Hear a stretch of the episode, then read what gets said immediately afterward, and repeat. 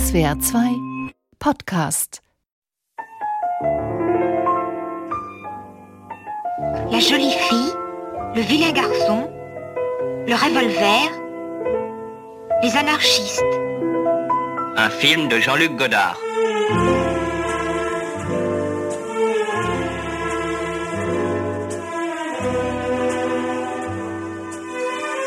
Ein Film von Jean-Luc Godard mit einem hübschen Mädchen, einem bösen Jungen, einem Revolver und Anarchisten. Das sind die Zutaten von Außer Atem, Godards ersten Film. Was geht? Eine Ära geht zu Ende mit dem Tod von Jean-Luc Godard. Anfang der Woche ist der französische Filmemacher gestorben. Er war einer der wichtigsten Filmregisseure überhaupt, einer, der das europäische Kino revolutioniert hat. Was bleibt von ihm und von seiner Kunst? Stirbt mit Godard vielleicht sogar das Kino? Und was können FilmemacherInnen von heute von Godard mitnehmen? Diesen Fragen wollen wir nachgehen in Was geht, was bleibt? Unser SWR2 Podcast für Zeitgeist, Debatten und Kultur. Ich bin Christine Hartauer. Hallo. Das alte Kino, das Cinema de Papa, Papas Kino, so hieß das damals bei den jungen Wilden des französischen Films in den 50er Jahren. Das hat Godard, dieses Papas Kino, das hat Godard mit seinen Filmen ziemlich umgeworfen. Here it's a fight against the gods. The fight of Prometheus and Ulysses. C'est les combats contre les dieux, les combats d'Ulysse. Ein Kampf gegen die Götter. Das ist ein Satz, den der alte Fritz Lang spricht in dem Film Le Mépris von Jean-Luc Godard. Also man hört hier den Meister des Stummfilms, Fritz Lang, und dazu diese total schöne, aber auch melancholische Melodie. Ich finde, das klingt jetzt nicht unbedingt nach der großen Kinorevolution, aber man darf sich nicht täuschen lassen. Die Filme von Jean-Luc Godard, sie waren revolutionär und wie das hat damals vor Ort der Filmregisseur Volker Schlöndorff mitbekommen. Er war nämlich mittendrin in der neuen Welle, in der Nouvelle Vague. In Frankreich war er Regieassistent bei mehreren Filmemachern. Hallo, Herr Schlöndorff. Ja, hallo, guten Tag. Dieser Kampf gegen die Götter, das ist ein Ausdruck, den legt Godard Fritz Lang in den Mund. Und zwar in dem Film Le Mépris. War das sozusagen auch der Grundsatz von Godard, die Götter des Kinos vom Sockel zu stoßen, gegen sie anzukämpfen?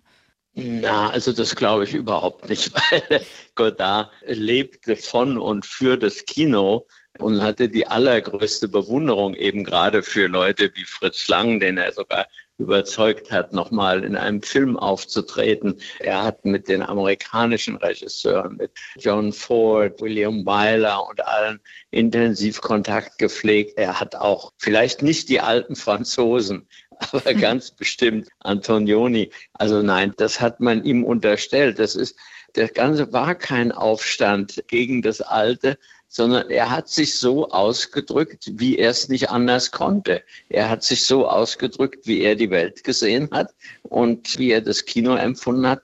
Und das war halt ganz anders als das Konventionelle. Insofern, ich würde ihn eher mit Kafka vergleichen, der eben so schreibt, wie nur Kafka schreiben kann. Der hatte ja nicht die Absicht, die Revolution in der Literatur auszurufen. Das heißt, er konnte einfach nicht anders. Godard, er konnte nicht anders. Nein, Godard hat alle seine Filme Später wurde das ja ganz extrem. Ich will nicht sagen, dass er ein Autist war, aber er lebte völlig hermetisch in seiner eigenen Welt. Und auch wenn man ihn ab und zu mal traf oder so, er war überhaupt nicht kommunikativ, ja. Ja, das heißt, Sie haben ihn auch erlebt. Sie haben ja auch die Zeit der Nouvelle Vague in Frankreich miterlebt. Was war das für eine Zeit und haben Sie Godard getroffen? Ja, mehrfach getroffen, aber nicht mit ihm gearbeitet. Ja, das fing im Grunde an, ich glaube, in einem Kino in der Pagode liefen die ersten Kurzfilme von Truffaut, das war vielleicht 58 oder 59, und von Godard, Charlotte et Saint-Jules, avec äh, schon dem ganz, ganz jungen Belmondo. Und äh, ja, da kündigte sich so an, aha, da kommen jetzt Leute, die haben ganz andere Schauspieler und eine ganz andere Filmtechnik. Und dann kam eben plötzlich Abu de Souffle, also außer Atem. Das weiß ich auch noch, da arbeitete ich schon mit Louis Malle. Das muss im Frühjahr 1960 gewesen sein. Und auf der Rückkehr vom Drehort sind wir alle da hingegangen ins Kino, um diesen Film zu sehen, der gerade rauskam und der uns völlig umgehauen hat weil wir gesagt haben, das geht doch nicht, so kann man doch nicht Film machen. Er ignoriert ja sämtliche Regeln. Was für Regeln waren das? Naja, die Regeln, mit denen man Film gemacht hat, auch in Deutschland und vor allen Dingen in Amerika noch viel länger, eben wie eine Geschichte zu erzählen ist, eben mit Anfang, Mitte und Ende, worauf Godard sagte, ja, aber nicht unbedingt in der Reihenfolge. und wo jetzt plötzlich nimmt er die Kamera in die Hand, statt dass die auf dem Stativen auf dem Schienenwagen steht und fuchtelt da, wie man so will, wild in der Gegend rum und alles immer mit Originalton. Das war plötzlich möglich. Und der Godard hat alle diese Mittel benutzt, ohne je an einem Filmset gewesen zu sein oder tatsächlich irgendwas gelernt zu haben, sondern er hat sich das einfach neu angeeignet mit der Frechheit und behauptet, ja, so ist es eben, wenn es euch nicht gefällt, aber so sehen meine Filme aus. Und siehe da, sie haben gefallen. Ja, Sie haben gerade so die Machart von Außer Atem erwähnt. Das Interessante ist ja dieser Film, also der erste Spielfilm von Godard, Außer Atem eben, Abu de Souffle, der besteht ja aus ganz einfachen Zutaten. Godard hat auch selbst gesagt, dieser Film, das sei a girl and a gun, also ein Mädchen und ein Revolver. Ja. Wie passt es denn zusammen, diese einfachen, simplen Zutaten mit dieser ja revolutionären Technik? War das sozusagen ja, die, also Mischung? Die einfachen oder? Zutaten muss man sagen, das Drehbuch war nicht von ihm, das war von Truffaut. Mhm. Und, und glaube, Chabrol hat auch mit dran gemacht. Die haben ihm das einfach zugespielt und haben gesagt, komm jetzt mach mal, weil er immer nicht aus den Sielen kam. Also insofern hat er dann diese einfachen Zutaten genommen und hat das aber alles auf den Kopf gestellt.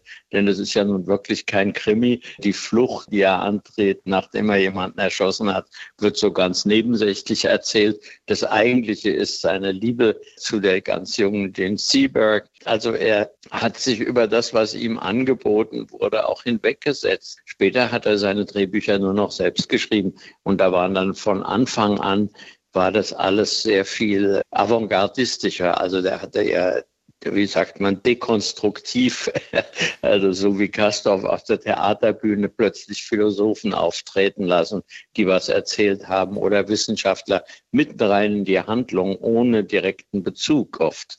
Hm, ich muss da jetzt an Le Mépris denken, an die Verachtung. Das ist ja ein, ich sage jetzt mal, äh, einfach sehr schöner Film mit Brigitte Bardot, Michel Piccoli, sehr schöne Farben auch. Und da gibt es einen Auftritt von Fritz Lang und dann wird es auf einmal sehr poetisch. Lassen Sie uns doch mal kurz in den Ausschnitt reinhören. Furchtlos bleibt aber, so muss, der Mann, einsam vor Gott. Es schützt die Einfalt ihn und keiner Waffen braucht's und keiner Listen, solange bis Gottes Fehl hilft. Mais l'homme, quand il le faut, peut demeurer sans peur seul devant Dieu. Sa candeur le protège, et il n'a besoin ni d'armes, ni de ruses, jusqu'à l'heure où l'absence de Dieu vient à son aide. Très bien.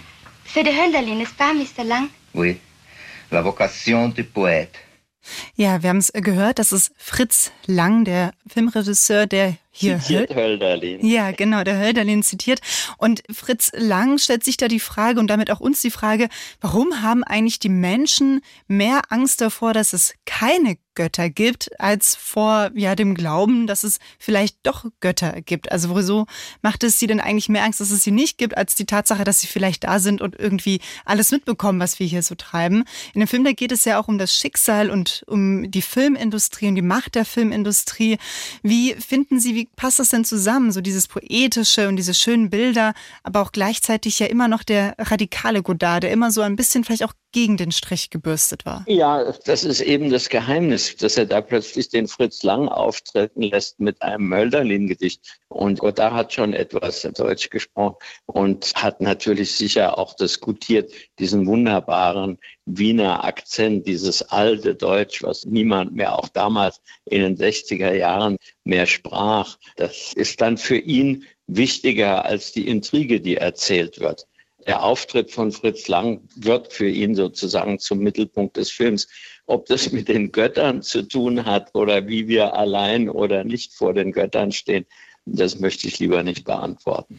Ja, wenn wir an die Götter denken, da denkt man, glaube ich, Sachen filmen auch ziemlich oft an Hollywood. Sie haben ja auch schon gesagt, dass er ja auch also sehr fasziniert war vom Hollywood-Kino. Er hat John Ford gesehen, Howard Hawks, er hat Hitchcock gesehen, aber gleichzeitig war er auch sehr kritisch gegenüber dieser Filmindustrie, oder nicht?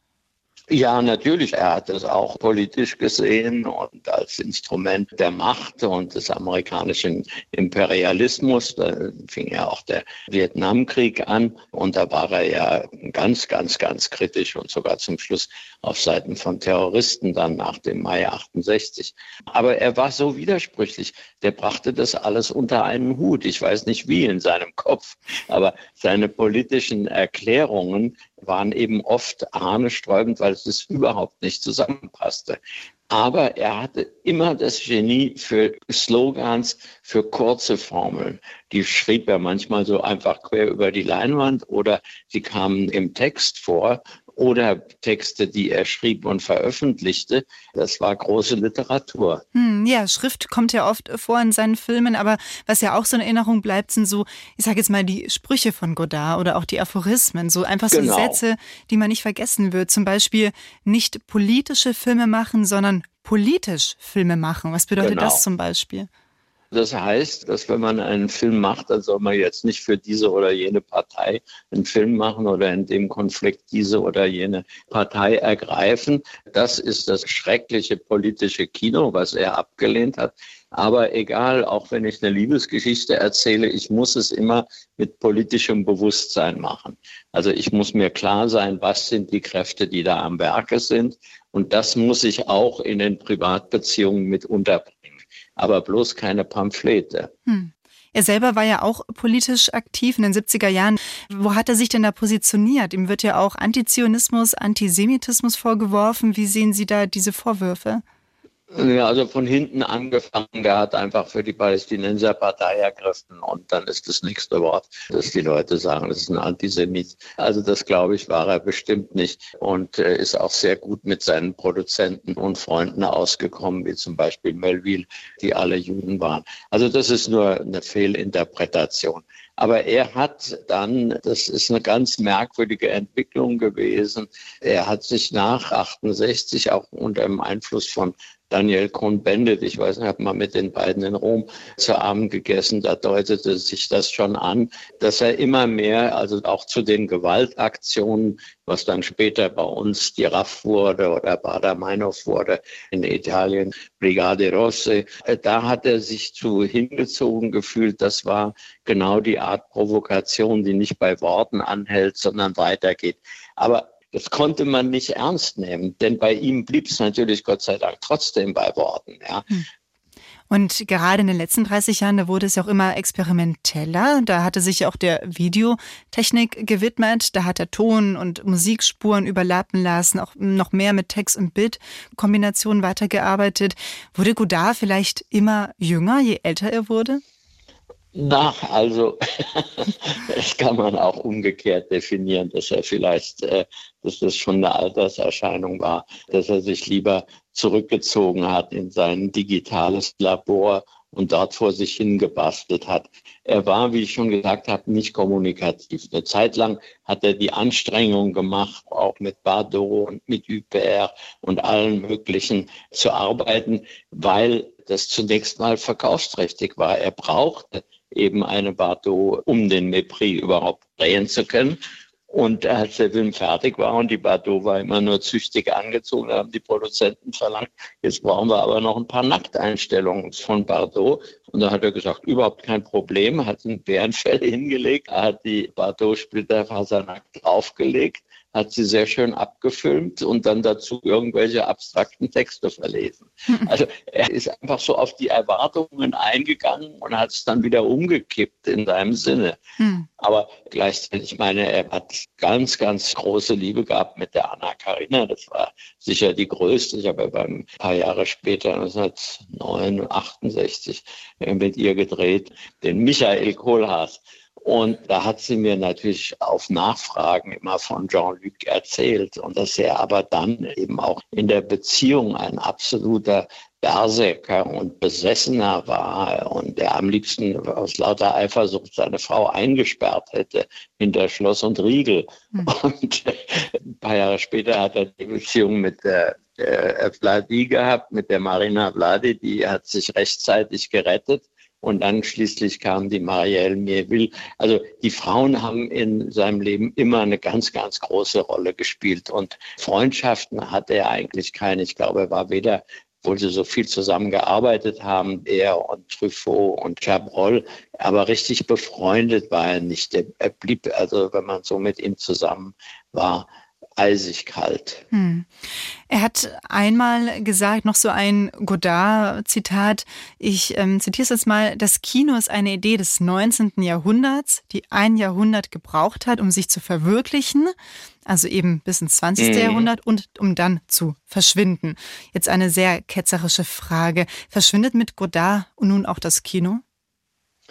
Nein, also das Kino hat ein langes Leben, weil die Leute wollen immer ausgehen und wollen gemeinsam Filme sehen und es ist einfach noch viel zu viel da drin. Das ist natürlich auch eine Provokation von Godard wieder, also das alte Kino, das Kino als Filmindustrie, das ist hin und futsch und den Eindruck hat man ja auch heutzutage aber gleichzeitig die Mittel des Kinos, also allein der Fotografie, der Farben, was er experimentiert hat mit Farben und mit der Kamera, wie er experimentiert hat, auch mit Musiken, vollkommen genau wieder falsch angelegt, wie man so sagt. Also nicht zu kongruent zum Bild, sondern gerade im Kontrast zum Bild. Also da ist noch ein weites Feld, da hat er überhaupt erst gezeigt, was im Kino noch alles drinsteckt.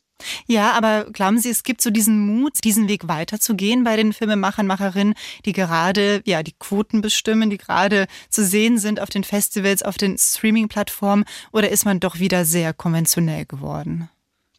Man ist konventionell geworden, aber ob das was mit Mut zu tun hat, weiß ich nicht. Ich glaube, wir haben einfach keine anderen Visionen. Hm. Der Godard kam aus diesem konventionellen gut gemachten, handwerklichen, fast industriell handwerklichen amerikanischen und französischen Film und hat das umgekrempelt und gezeigt, was da noch für eine Vitalität drin ist.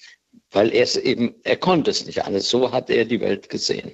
Aber das sind eben Jahrhunderterscheinungen, Menschen, die die Welt völlig anders sehen als die anderen. Und das ich heißt, kann nur wieder sagen, Kafka. Hm. Das heißt, was von Godard bleiben könnte, wäre Mut zur Vision für die nächsten Generationen der Filmemachenden? Ja, imitieren kann man ihn sowieso nicht. Man kann gut gemachtes Kino imitieren, wenn man so will. Also man kann Handwerk imitieren, aber man kann nicht diesen ganz speziellen Duktus, die Welt sich den Stil und auch den schlechten Charakter, muss ich dazu sagen, also im Sinne von, von aggressiv, bösartig, oft äh, polemisch, unleidlich, äh, den kann man nicht imitieren. Herr Schlöndorf, vielen Dank für Ihre Zeit und für das Gespräch. Bitte, bitte. Also das Genie Jean-Luc Godard kann man nicht imitieren, das kann man nicht nachmachen, das sagt der Filmregisseur Volker Schlöndorf. Aber ist Godard ab jetzt einfach ein Klassiker unter anderen Klassikern? Oder was können FilmemacherInnen, die große Filmindustrie und Streaming-Plattformen wie Netflix und Co. von Godard eigentlich mitnehmen? Ja, er hat ja um die äh, Jahrtausendwende oft den Satz in Interviews gesagt, das Kino ist eigentlich gestorben mit dem 20. Jahrhundert die Art, wie Filme gemacht wurden in der zweiten Hälfte, jetzt sag ich mal, des 20. Jahrhunderts.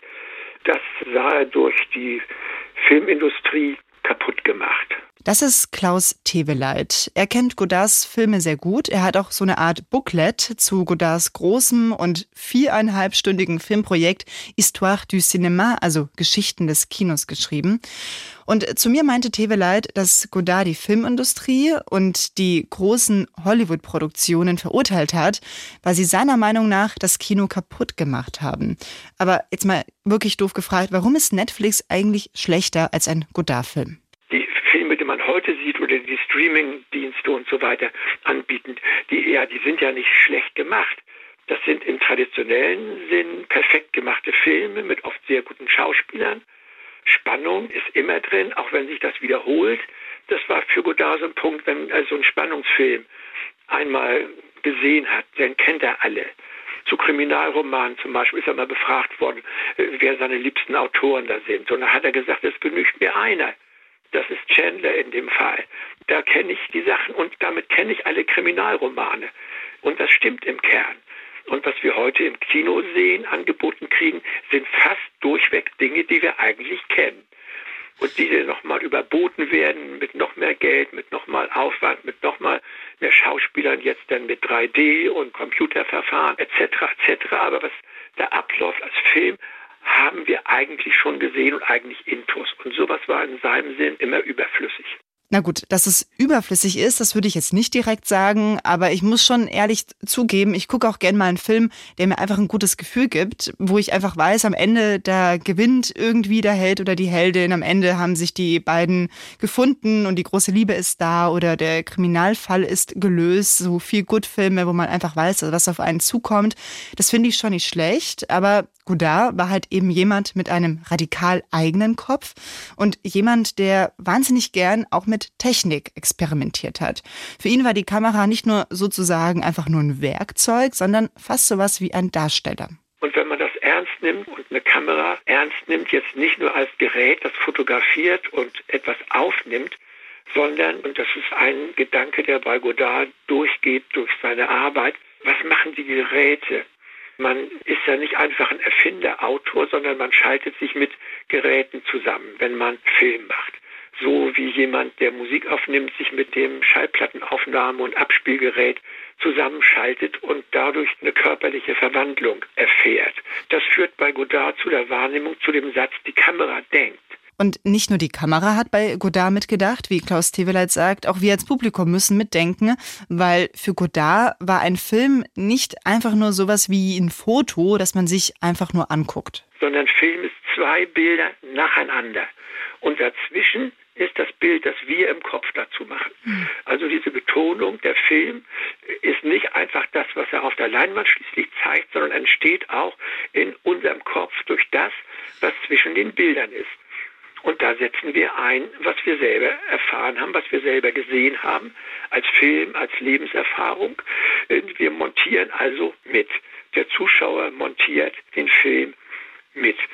Und daraus folgt schon, dass es sich nicht wiederholen kann in dem Sinne, weil wir mitarbeiten. Und diese Erfahrung habe ich fast bei jedem Godard-Film gemacht, dass da so viel involviert ist und angerührt ist, dass einmaliges Sehen niemals reicht. Es kommt beim zweiten Sehen, beim dritten Sehen immer eine andere Ebene dazu, die man vorher nicht gesehen hat. Das ist äh, für viele Leute zu anstrengend. Es gibt viele Leute, die sagen, sie haben noch nie einen Godard-Film gesehen oder ausgehalten. Ne, weil das ein Verfahren ist, mit der Realität umzugehen, das einen selber permanent in Frage stellt und permanent auf etwas stößt, was man bisher nicht wahrgenommen hat in der Realität. Und das ist für mich die Aufgabe von Kunst überhaupt, uns unsere Wahrnehmung auf Sachen in der Realität zu bringen, die wir vorher nicht gesehen haben. Teweleit hatte auch noch ein anderes Beispiel mir erzählt aus einem Godard-Film, nämlich der Film Deutschland im Jahre 9-0. Den hat Godard nach dem Mauerfall gedreht. Es geht darin um einen Agenten, der reist durch das wiedervereinte Deutschland und trifft in einem Kohleabbaugebiet auf einen Trabi und auf Don Quixote auf dem Pferd. Der da reingeritten kommt und ein Braunkohleabbauwerk sieht man in diesen Windmühlenflügeln die untergegangene DDR. Was ich genannt habe, Bilder sehen, die man mit Augen nicht sehen kann. Das Bild untergegangene DDR setzt sich aus diesen vier Ingredienzien zusammen und entsteht in unserem Kopf. Aber es entsteht ziemlich zwingend in unserem Kopf, wenn man guckt, was macht der Trabi da. Und das Pferd mit dem Don Quixote drauf überholt den Trabi und reitet auf dieses Braunkohlewerk zu. Und dahinter drehen sich diese Windmühlenflügel. Das entsteht tatsächlich in unserem Kopf. Also ein Trabi, ein Don Quixote auf einem Pferd und Windmühlen bei einem Kohlebergbau. Das sind so wenige Zutaten und es wird eben klar, es geht um die DDR. Zumindest Klaus Teweleit ging es so, als er den Film geguckt hat. Aber was nehmen wir jetzt mit von Godards Art, Filme zu machen? Was bleibt von seinem Filmwerk für die nachfolgenden Generationen an FilmemacherInnen? Was man mit Augen nicht sehen kann. Ich finde das einen ganz wichtigen Begriff für diese Art Kino. Was wir jetzt kriegen, ist immer aufs Auge gehauen, dreifach unterstrichen und ausgestellt, was, was da ist. Und genau dieser Hintergrund, dieser Durchblick in verborgene Realitäten, was ja auch der Traum tut, der uns Sachen nachts sehen lässt oder hören lässt, von denen wir am Tag vorher nichts wussten und vielleicht auch am nächsten Morgen nichts mehr wissen. Diese Welt ist vorhanden. Weniger aufs Auge hauen, mehr Traum zulassen, mehr Platz für die eigene Vorstellungskraft, das wünscht sich der Kulturtheoretiker Klaus Teveleit, dass sich junge FilmemacherInnen das vielleicht von Jean-Luc Godard abgucken. Und auch Filmregisseur Volker Schlöndorff wünscht sich mehr Mut zur Vision. Aber was würde Godard selbst eigentlich sagen? Es gibt gewisse Legenden, die wir loswerden müssen. Es gibt einen Artikel von Truffaut. Das französische Kino wird belastet durch falsche Legenden. Und man muss die falschen Legenden zerstören, damit das französische Kino wiedergeboren wird. Das hat Godard in einem Interview Mitte der 60er gesagt. Ein Rebell, der das Kino gesprengt hat. Anfang der Woche ist er im Alter von 91 Jahren gestorben. Seine Filme aber, die bleiben. Das war es von meiner Seite. Ich bin Christine Hartauer und das war Was geht, was bleibt für diese Woche. Fragen, Anregungen, Kritik oder Themenideen wie immer einfach per Mail an kulturpodcast.swr.de. Und wir freuen uns natürlich über Bewertungen bei Apple Podcasts, natürlich auch gerne die vollen fünf Sterne. Und wenn ihr uns weiterempfehlt, freut uns das natürlich auch sehr. Ja, erstmal danke fürs Zuhören und bis nächste Woche. Ciao.